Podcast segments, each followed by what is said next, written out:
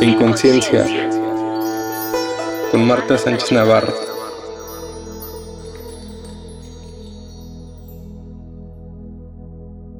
Hola amigos, amigas, en nuestro episodio 19 seguimos con el tema de heridas de la adolescencia. Y en esta ocasión vamos a hablar de el brooming que le han llamado.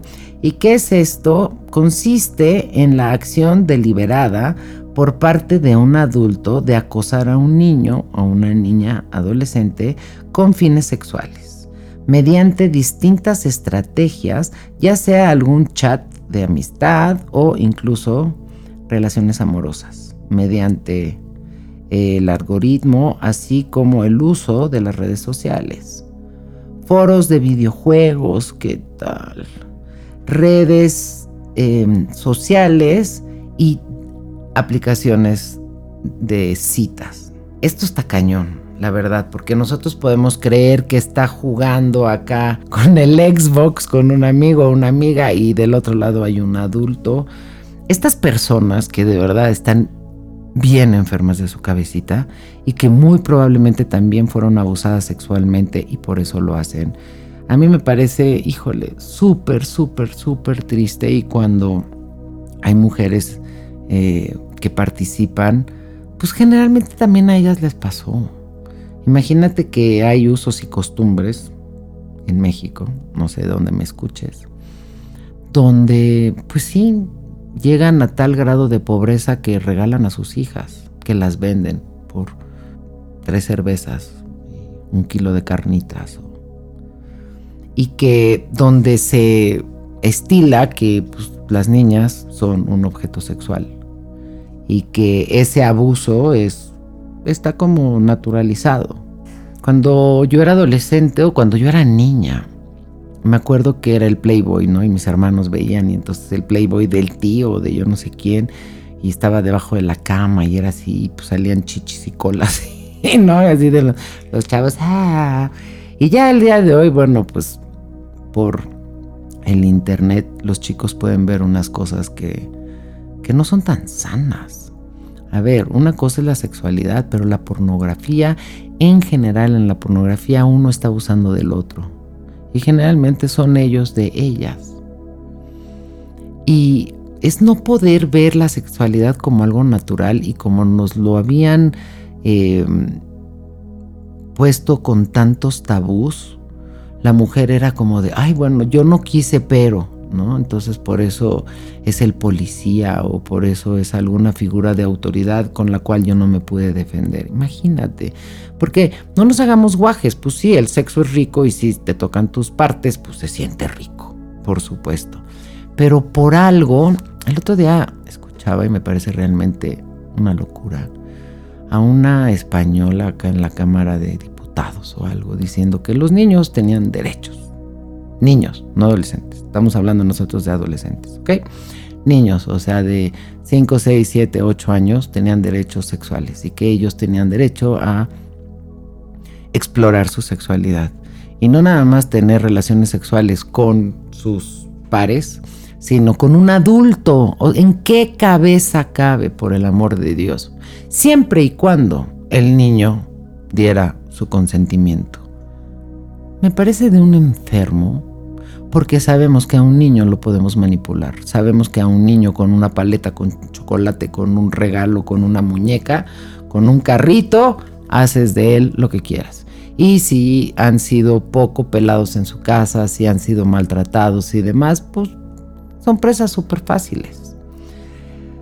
Entonces, estos, eh, estas aplicaciones de citas, porque una vez más, muy probablemente cuando tú y yo éramos adolescentes, conocíamos a la gente en la escuela, en la cuadra, con los primos, pero los conocías. El día de hoy, a través de las aplicaciones de citas, tú no sabes. O sea, de verdad, yo en mi vida me he metido y no por otra cosa.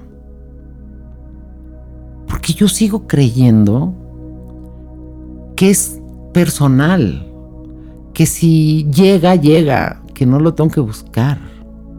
me parece realmente triste. Imagínate en qué se ha convertido las relaciones que vamos por la calle sin vernos a los ojos, sin sonreírnos, pero llegamos a la aplicación y ahí sí mandamos fotos y decimos cosas que nunca haríamos en presencia de esta persona.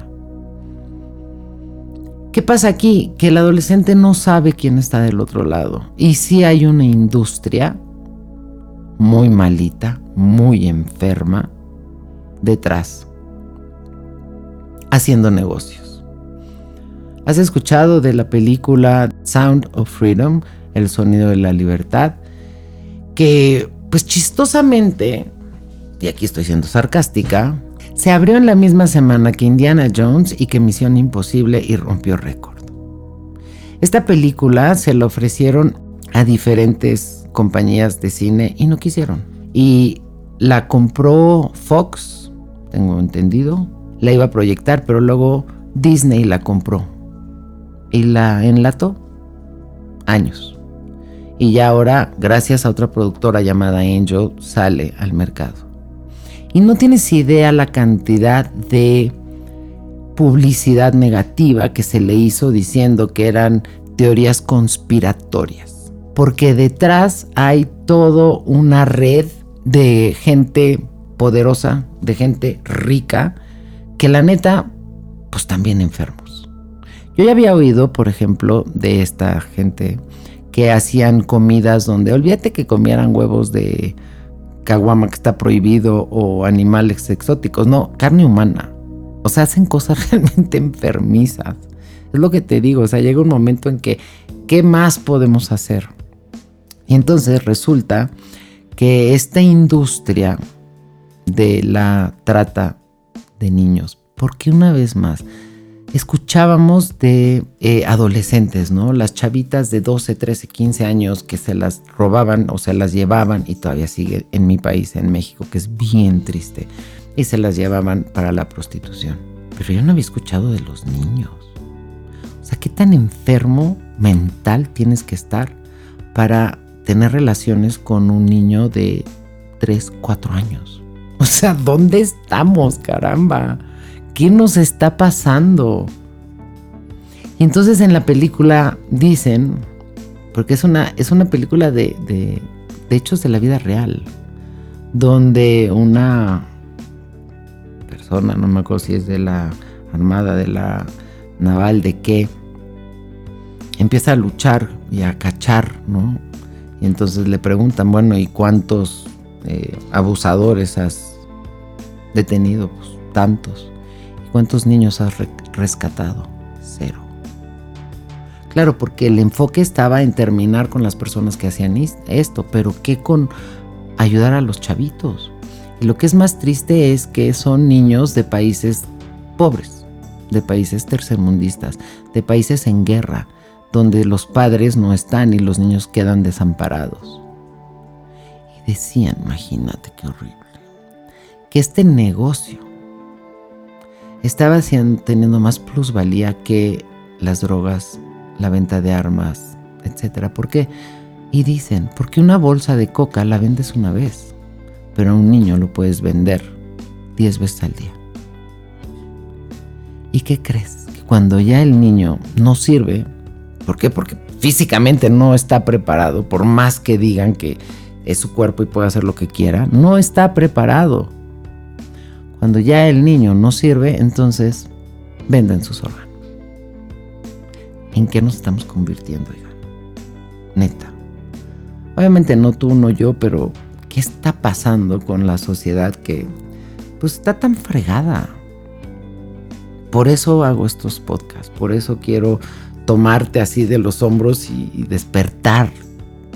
Por lo menos sembrarte la semillita de, ella, infórmate con este rollo de Airbnb, porque en un hotel, claro, si entra un mayor con un niño, pues pueden ser como cuestionado y parado, pero en un Airbnb lo rentan y ni se enteran quién entra y con quién.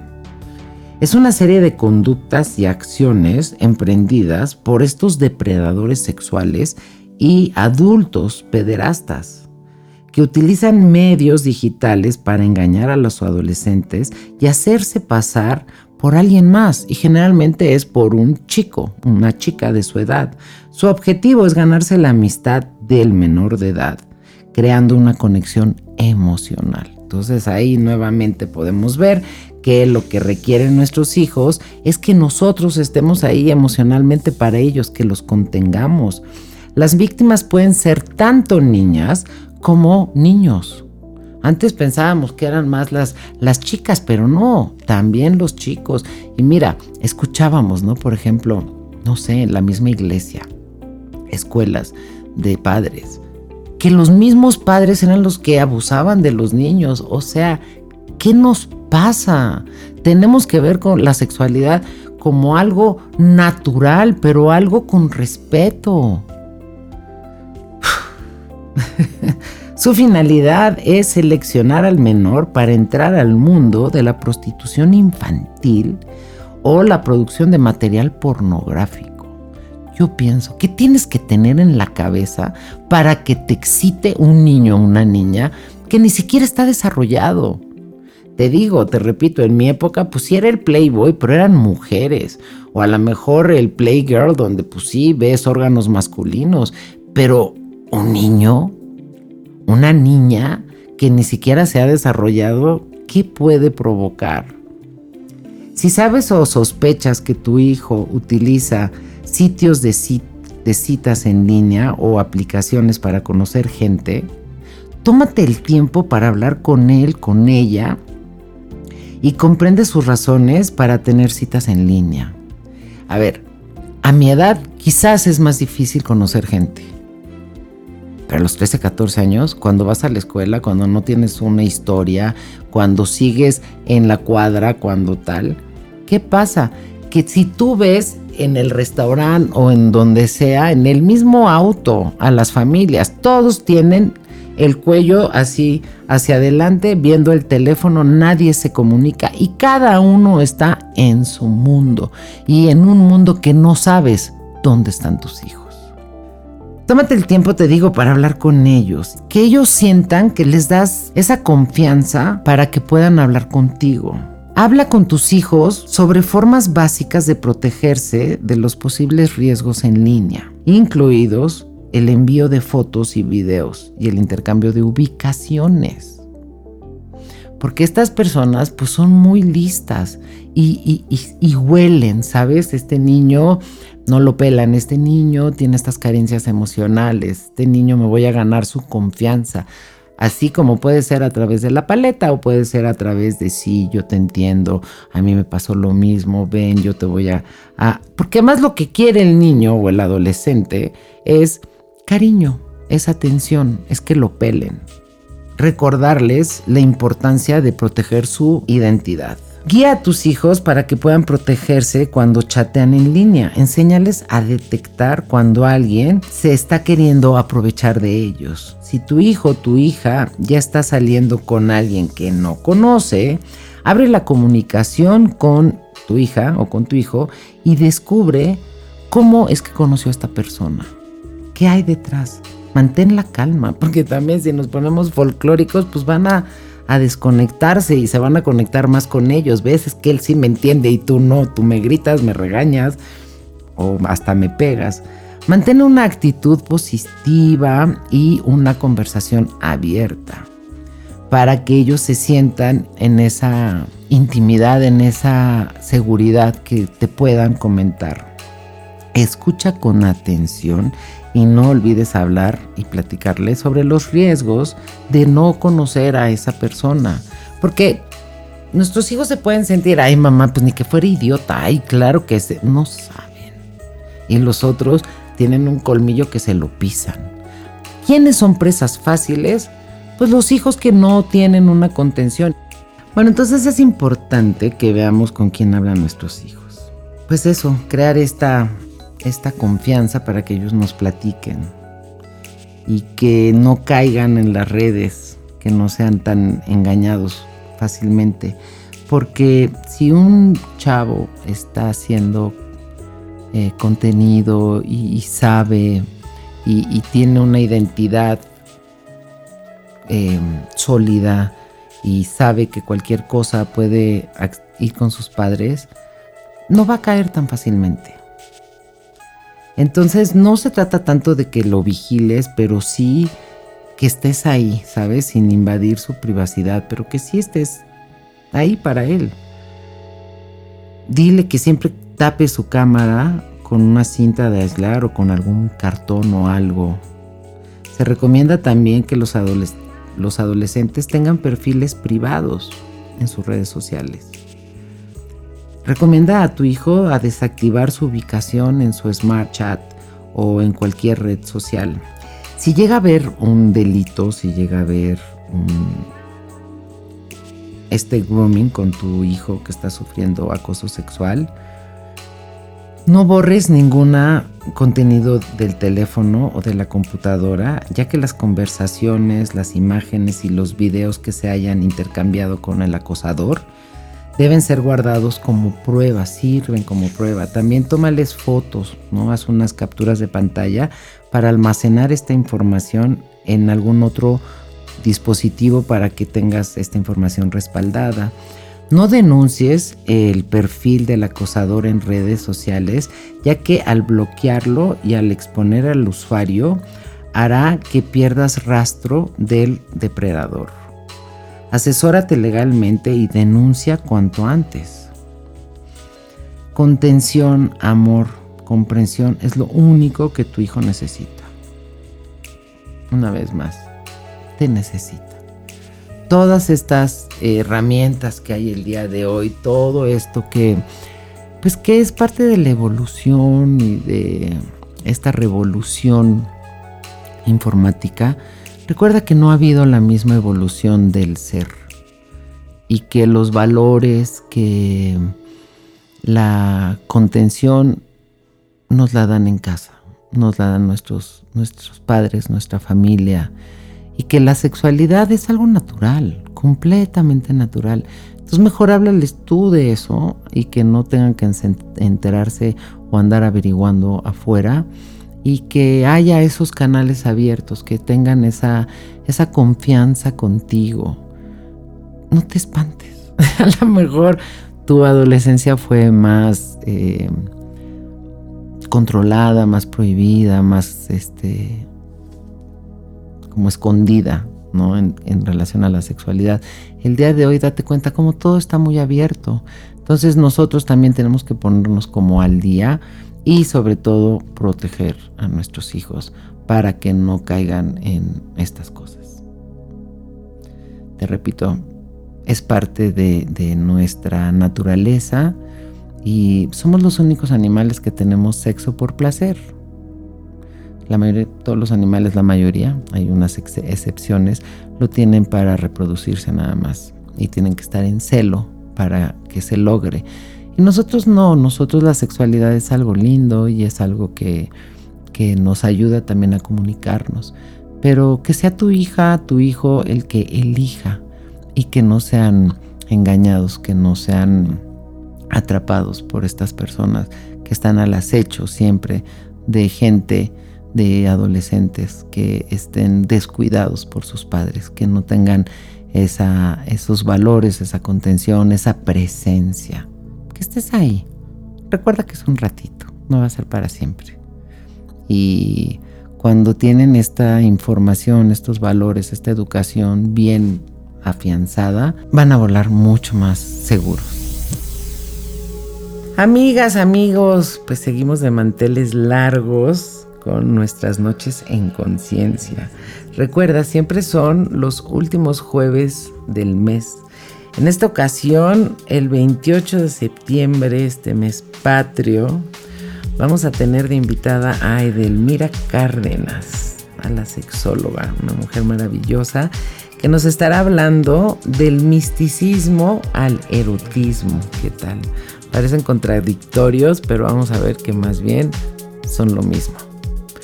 Te esperamos este 28 de septiembre, ya sea presencial o en línea no te lo puedes perder. Para más información, mi página www.conciencia, todas con C, de salud.com o al teléfono 5569 86 26 23. Ya sé, qué temas. Pero recuerda, tenemos que ponerles luz y dejarnos de asustar y pensar que no nos va a pasar.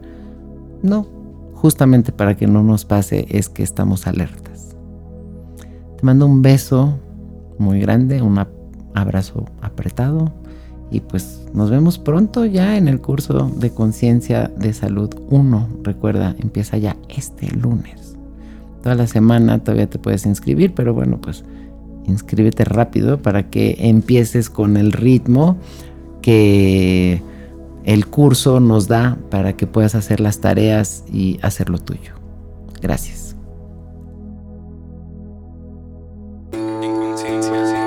En conciencia, con Marta Sánchez Navarro.